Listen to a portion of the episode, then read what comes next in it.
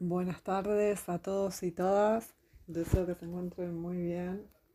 Soy Ivana Benazay y a continuación voy a abordar la cuestión de la contaminación atmosférica.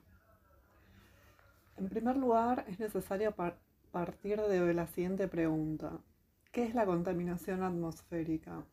Bueno, en ese sentido, nos dice Deep Pace que es una consecuencia de las actividades humanas.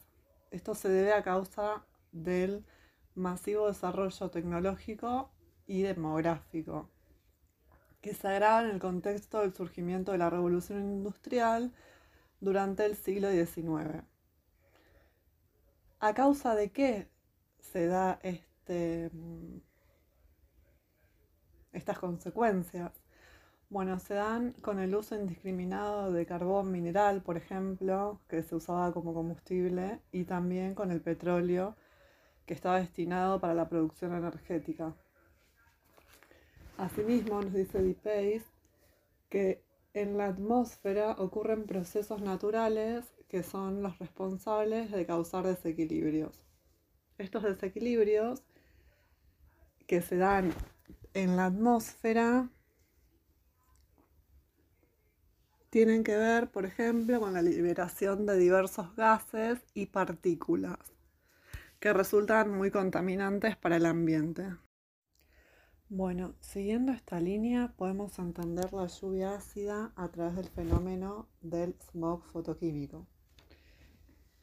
El smog fotoquímico es producido por reacciones químicas que interactúan con la luz solar y a su vez generan una neblina de color parda. Nos dice DePace que este fenómeno se percibe a través de aerosoles y líquidos que van asumiendo la forma de niebla. Por otra parte, en cuanto a los contaminantes, existen los contaminantes primarios y los contaminantes secundarios.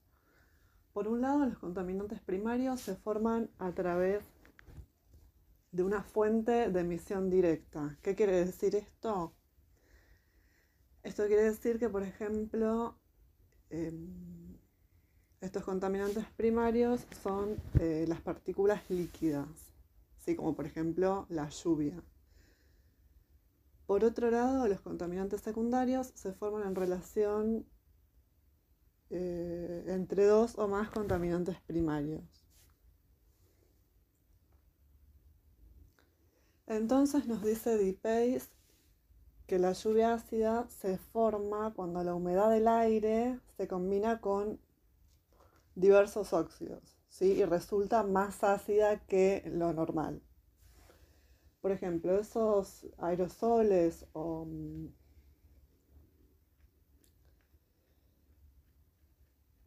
Esos aerosoles son, por ejemplo, el óxido de nitrógeno, dióxido de azufre o trióxido de azufre.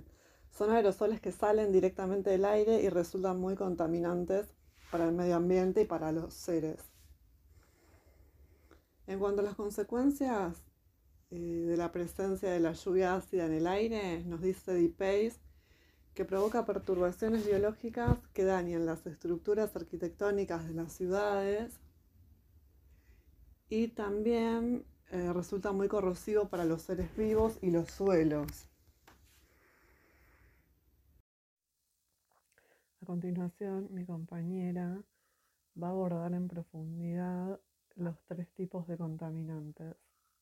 A continuación de lo expresado por mi compañera, existen tres tipos de contaminantes atmosféricos que contribuyen al daño de la capa de ozono y el aire en general. Estos son gases, que son las emisiones de dióxido de carbono, de metano, óxido nitroso, entre otros.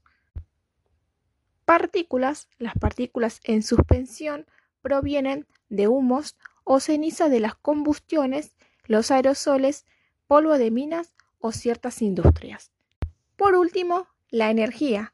Se encuentra dentro de esta clasificación lo que conocemos como contaminación acústica, contaminación lumínica o contaminación electromagnética.